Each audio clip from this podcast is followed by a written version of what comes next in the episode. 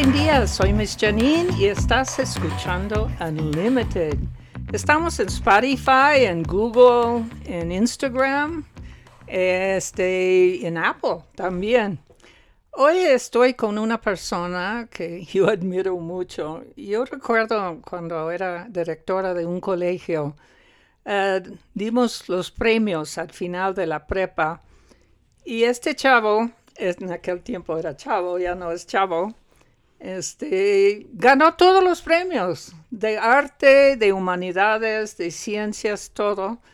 Y era alguien tan, tan, tan impresionante, tan inteligente, que yo digo, este va a ser presidente de la República, pero fue demasiado inteligente que no se puso de presidente. Gracias a Dios no vendió su, su alma. Estoy aquí con, con Jorge Medina, un exalumno del Thomas Jefferson, y vamos a estar hablando de la existencia, de punto de vista. Es una filosofía muy especial que tiene Jorge y quiero compartir con ustedes. Bienvenidos, soy Miss Janine y este es el podcast Unlimited, donde vemos temas y aprendizajes de la vida, de tu vida y la mía. Bienvenidos. Gracias por regresar con nosotros. Hola Jorge. Hola querida Miss Janine. Primero que nada, para mí, si, alguien tiene admiración, soy yo hacia ti y ha sido desde siempre. Me siento halagado, honrado con tus palabras.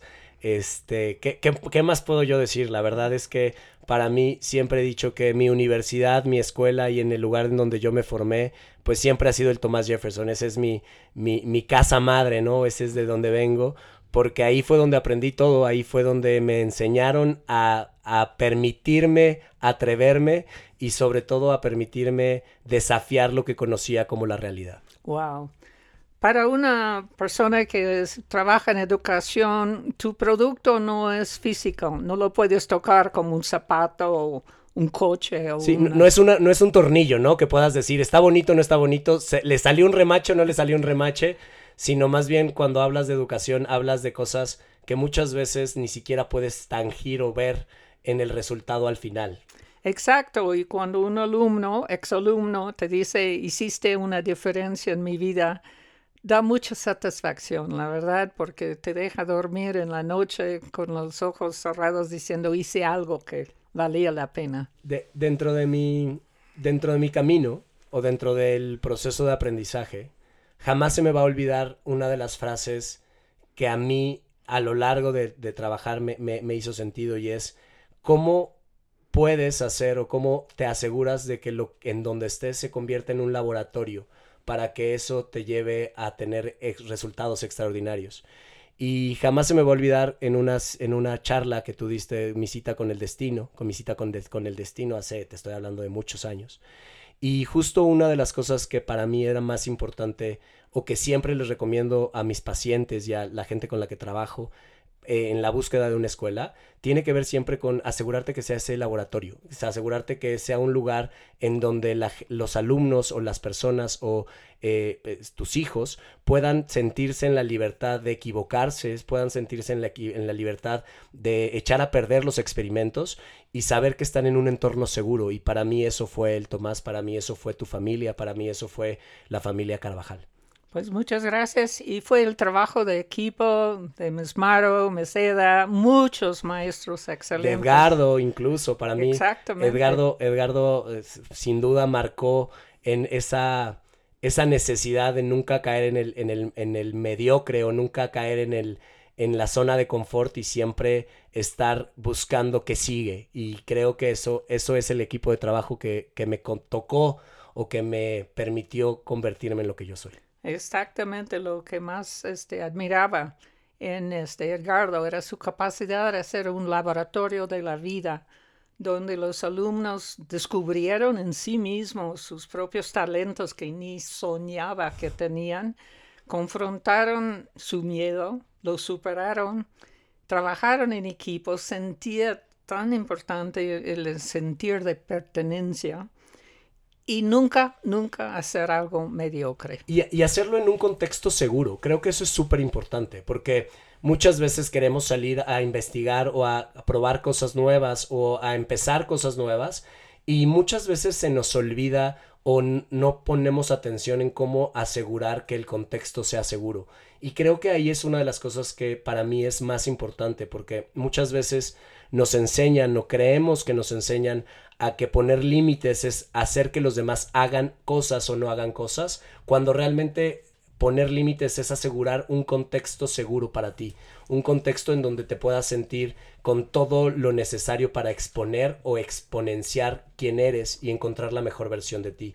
Y creo que eso es lo que muy pocas veces nos enseñan en las escuelas o en las, en las familias, cómo generar esos contextos seguros, cómo, cómo asegurar que yo puedo estar bien para eh, convertirme o encontrar la mejor versión de mí. Exacto, poner límites, pero no así tan apretado que no se puede mover el alumno. Porque ya no es un límite, ya es un control. Es un control. El límite para mí es esta parte en donde cómo aseguras que el alumno se sienta seguro, que se sienta libre y sobre todo fomentado a querer hacer cosas diferentes, nuevas, pero siempre manteniéndose o asegurando su centro o su lugar seguro dentro.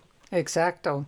Y creo que una de las lecciones más importantes que decían los maestros es enseñar al alumno que cualquier decisión que hace tiene una consecuencia lógica. Cuando tú aceptas esto, tomas control de tu vida. Y, y creo que además te da algo que se llama principio de realidad y que es dónde estoy, qué estoy haciendo, qué está pasando y Diría Alfonso Ruiz Soto, que me parece que es un gran maestro, el Pochilingas, el principio de realidad es las cosas son como son, te gusten o no, las entiendas o no, las comprendas o no, las aceptes o no, las respetes o no. ¿Qué vas a hacer con ese principio de realidad? Y creo que ese es el punto, ese, es, ese cómo hacemos que las personas vivan en su principio de realidad, sepan su proceso de pensamiento, sepan sus limitaciones, sepan sus capacidades y a partir de conocerte, a partir de autoconocerte, entonces eres libre. Entonces no hay nada que te detenga, no hay nada que te, que, que te oprima, porque justo en tu principio de realidad sabes que puedes crear y que no puedes crear. Exactamente. Entonces, no es tanto que te hacen o que te dicen, es como tú reaccionas a esto es como tú puedes interpretar lo que vives a partir de tus historias pasadas o a partir de tu decodificación o la forma que codificaste la vida antes. Es decir, para mí el principio de realidad solo existe en un lugar, en tu mente. Nadie más puede vivir un principio de realidad porque incluso en este espacio en donde estamos tú y yo ahorita, tú estás viviendo un principio de realidad completamente diferente a mi principio de realidad. Mientras para ti este principio de realidad es algo normal, habitual en tu casa, en tu intimidad, para mí quizás es un principio de realidad nuevo porque nunca había entrado a la intimidad de tu casa, a ese nivel, a este estado, a este lugar y hace que nuestros principios de realidad sean diferentes. No quiere decir que mi principio de realidad esté mal o no sea el correcto o el tuyo o que el tuyo sea el bueno, no, sino simplemente nuestra forma de interpretar la realidad es diferente y está basado en cómo vivimos o qué aprendimos en el pasado y desde ahí cómo interpreto y cómo me relaciono con esa realidad. Siempre pongo un ejemplo que es, en la vida hay dos formas de relacionarte, desde el lado víctima o desde el lado responsable.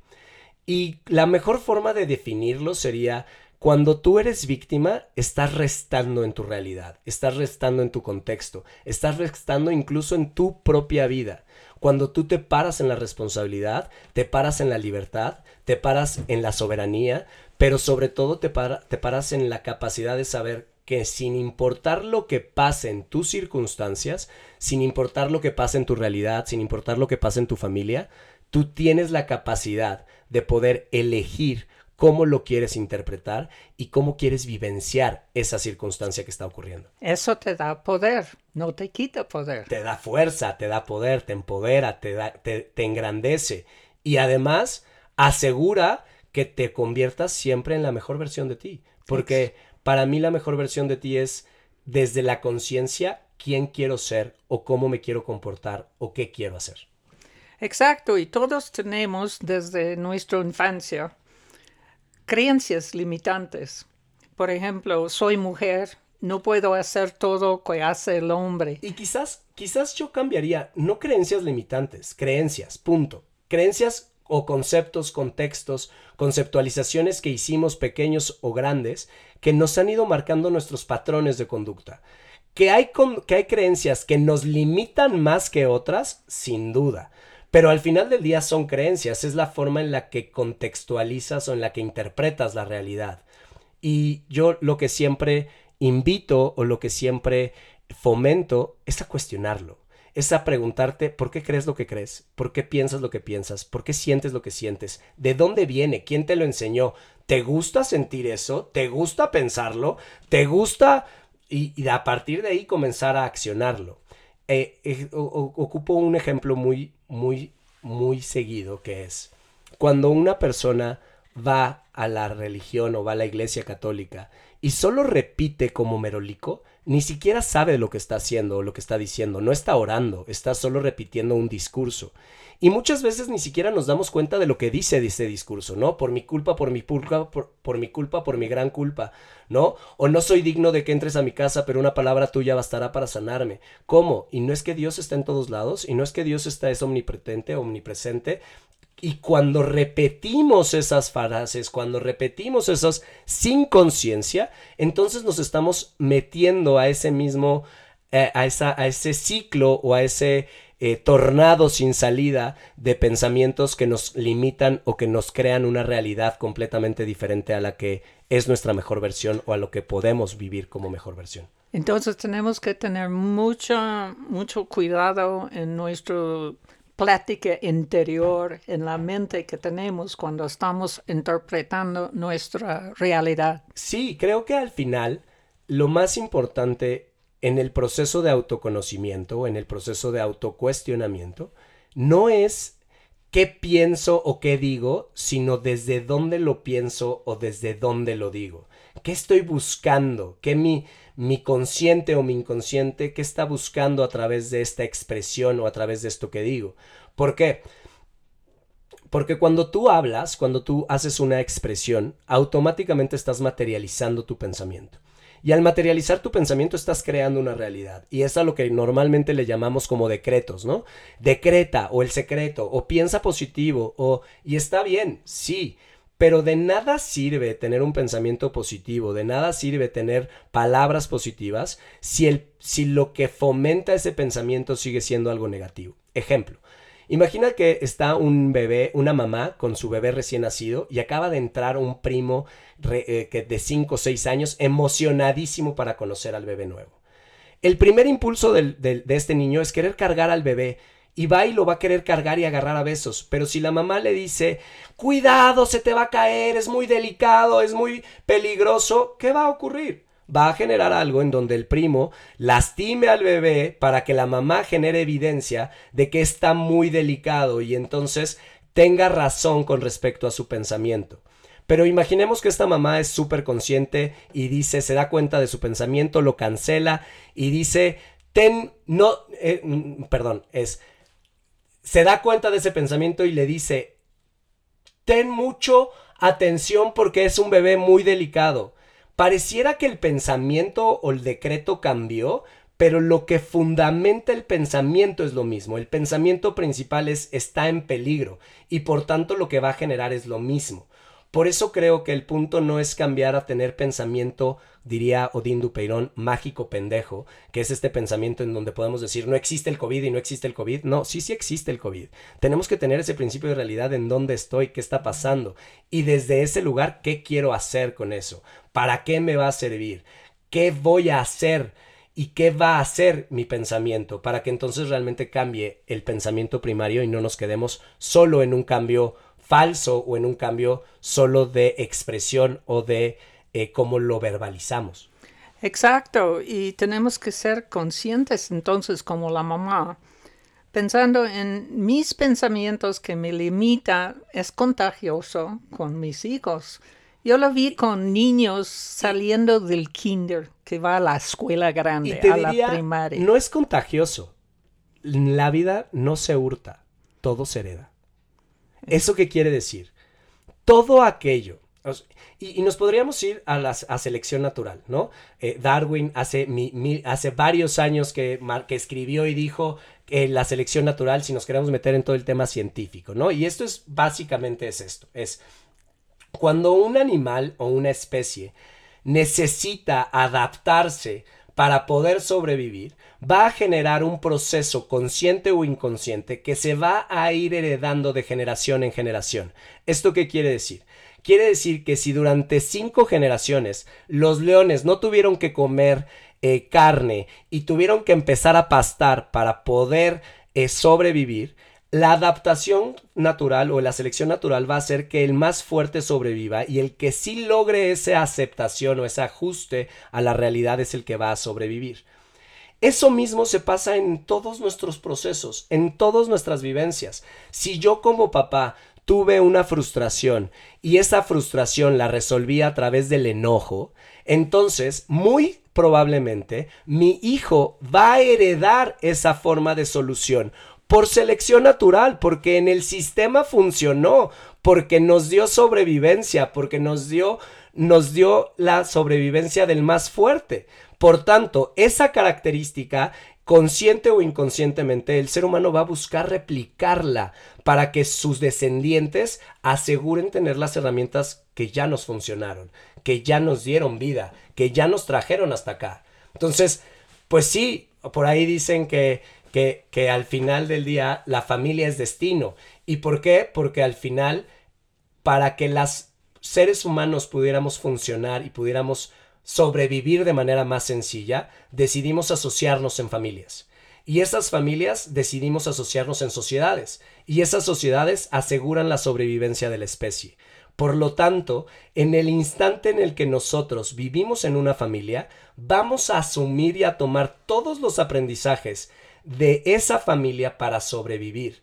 Y por eso esta frase común que, que está en la calle que decimos no nos casamos con una persona, nos casamos con una familia. Porque es real, cuando tú te casas con tu pareja, te estás casando con todo el patrón de conducta y con todos los pensamientos y con todo ese proceso de sobrevivencia y de selección natural que tuvo esa familia para creer que juntos pueden crear o tener una forma diferente o un patrón diferente de sobrevivencia.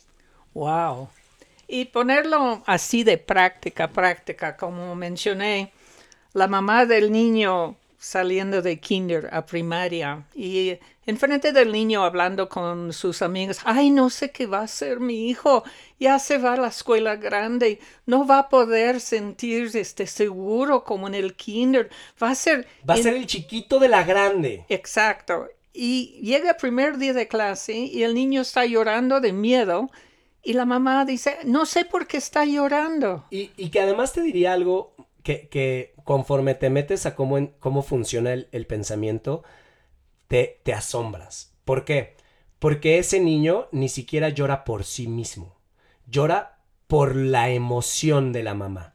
Llora por el miedo de la mamá. Llora por la herida de la mamá llora por todas las historias que la mamá tiene en sus recuerdos, donde le hicieron bullying, donde la criticaron, donde la dejaron, donde la abandonaron, en donde eso que está vivenciando la mamá es lo mismo que está vivenciando el hijo. ¿Por qué?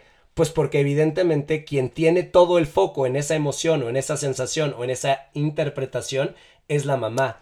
Y de los 0 a los 14 años a los 14 años, el niño o el, adolescente o la persona no ha terminado de desarrollar su cerebro. ¿Y esto qué quiere decir? Quiere decir que entonces, como cualquier animal, a partir de que no se desarrolla o no se obtiene la madurez del cerebro, va a copiar el comportamiento. ¿Qué significa eso? Significa que de los 0 a los 7 años de edad, sí o sí, tu hijo o tu hija solo son el reflejo de lo que tú sientes y de lo que tú piensas. ¿Qué quiere decir esto? Quiere decir que el niño no tiene interpretación propia de separación, no sabe cuáles son sus emociones y cuáles son las emociones de sus padres.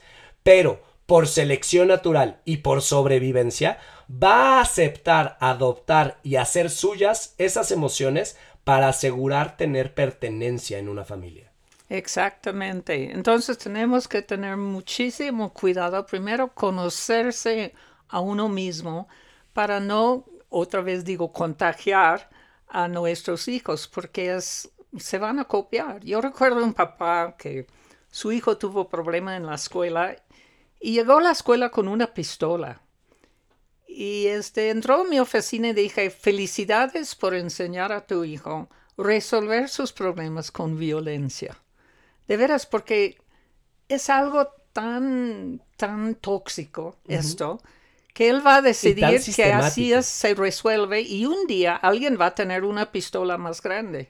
Y, no solo eso, yo siempre, es, eh, y pongo mucho el ejemplo del cáncer, ¿no? La batalla del cáncer. Si vives una batalla del cáncer en donde tu vida es la que está en juego, pues no lo vale. Es exactamente lo mismo. Cuando tú por querer ganar, demostrar, tener razón o incluso querer demostrar que tu pensamiento es el que gana o es el que es, el, es el, el poderoso, pues muchas veces esa batalla está tu dignidad, está tu felicidad, está tu familia, está eh, eh, la integridad de tus hijos. Hay un chorro de cosas en cuestiones. Y la pregunta es, ¿realmente lo vale?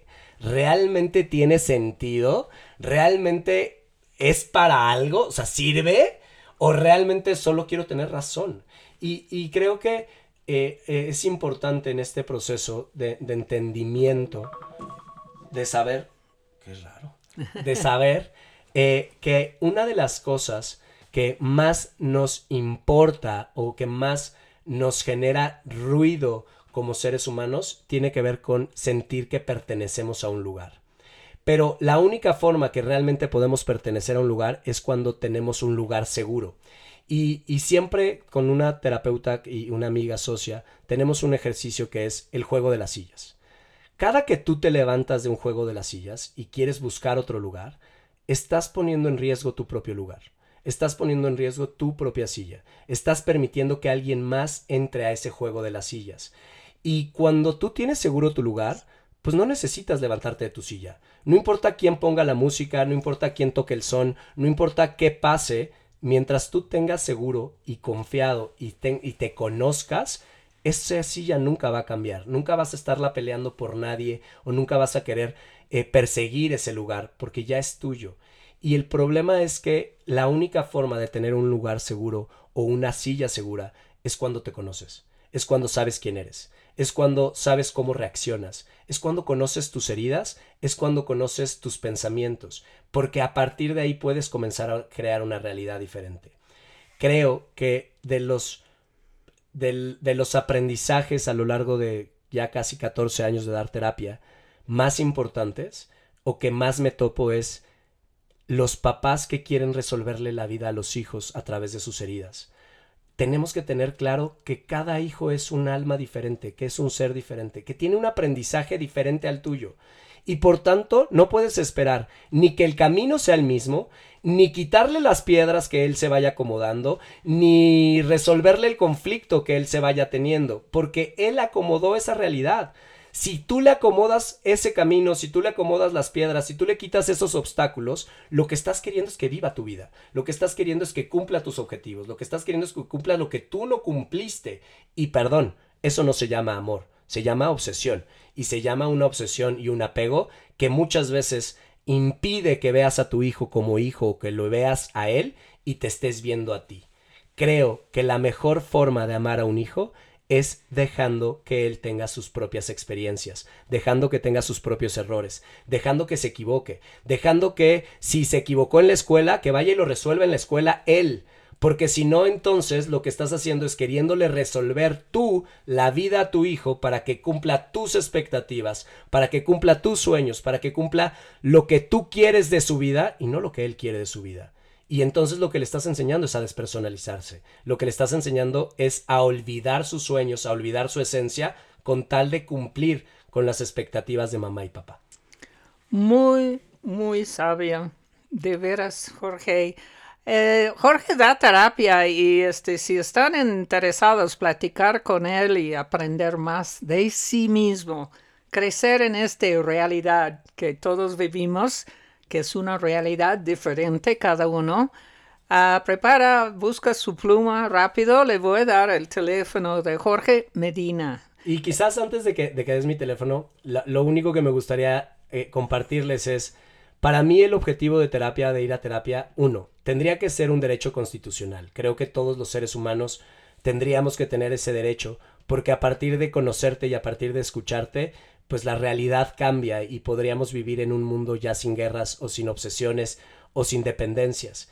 Y creo que una de las cosas más importantes en terapia o para que escoger un terapeuta o para saber con quién vas a trabajar, uno, es que haya o que veas en él esa congruencia que te permita cuestionarte. ¿Por qué? Porque como terapeuta yo no soy responsable de tu proceso, yo no soy responsable de tu vida, yo no puedo ser responsable de la forma en la que interpretas tu realidad. Mi chamba como terapeuta es proveerte de las herramientas necesarias para que te cuestiones, para que te para que entras en esta introspección o en este cuestionamiento interno mediante el cual puedas comenzar a reinterpretar la forma en la que elegiste vivir o la forma en la que viviste tus circunstancias anteriores. ¿Esto qué quiere decir? Quiere decir que como terapeuta nunca voy a, nunca voy a dejar o nunca vas a dejar o sea, más bien, yo como terapeuta nunca voy a poder acompañarte a que dejes una herida en el pasado. Te voy a acompañar a que puedas tener las herramientas para que esa herida se convierta en un aprendizaje, las herramientas para que esa herida se convierta en una habilidad, las herramientas para que esa herida la conviertas en algo que te sume y te deje de restar. Porque la única forma en la que puedes cambiar la realidad en la que vives es a partir de tu capacidad de reinterpretar el pasado sabiendo que nunca va a dejar de ser. Es decir, no importa qué trabajo terapéutico haga, no importa cuántas sanaciones haga, no importa cuántas ceremonias haga, no importa qué haga, nunca voy a dejar de ser un niño abusado. Porque cuando tenía 16 o 13 o 15 o la edad que haya tenido, abusaron de mí, ya, punto. Toda mi vida voy a ser un niño abusado. La pregunta es, ¿qué voy a hacer con eso? ¿De qué me va a servir ese abuso? ¿En qué lo voy a convertir? ¿Cómo voy a construir una realidad diferente o una realidad virtuosa a partir de la vivencia o de la interpretación que ya tuve? Muy bien, ahora sí voy a dar tu teléfono. 55 36 66 74 30. Lo voy a repetir. 55 36 66 74 30. Gracias, Jorge. A ti, querida Janine. Te, les dejo mis redes sociales también si quieren. Jorge Medina R-A-U-N-A en Instagram. Y en Facebook, Jorge Medina Arauna con doble A. Ahí está la información de talleres, sesiones, cursos, eh, ceremonias. Si alguien quiere eh, incurrir en todo el tema de psicotrópicos ahora que está tan de moda y ahora que está tan de boga en los chocongos, etcétera, etcétera, etcétera. Felices.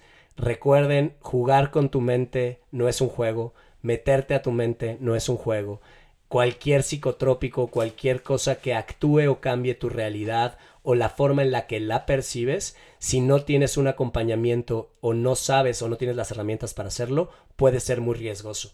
Cuando lo, cuando lo haces de forma terapéutica y contenida, es de las mejores experiencias. Pues muchas gracias, Jorge. Son palabras muy sabias y este, ojalá que mucha gente te habla. Gracias, Janine. Gracias por seguir inspirando a, encontrar esa, esos unlimited. Gracias por seguir queriendo desbloquear los videojuegos internos y por querer ser siempre un, agente de transformación y un agente de, acercamiento para que la gente pueda comportarse y actuar de manera diferente. Hace, hace rato que venía me acordaba de un programa de Excel que tomé yo cuando tenía seis años o siete años que tenía que ver con movimiento físico y tenía que ver con toma de decisiones a partir de la decisión o el, pensamiento crítico o el pensamiento racional para saber si ibas a la derecha o a la izquierda. Y creo que es esto mismo que estamos haciendo, pero ahora con asteroides en lo digital y llegándole a millones de personas. Pues muchas gracias. Y si quieres tomar este curso, se llama Brain Power ahora y nos pueden hablar al 55 23 43 02 79. Esto es Unlimited, soy Miss Janine y he estado aquí con una persona que admiro mucho, Jorge Medina. Gracias. Te quiero tanto, mucho. Adiós.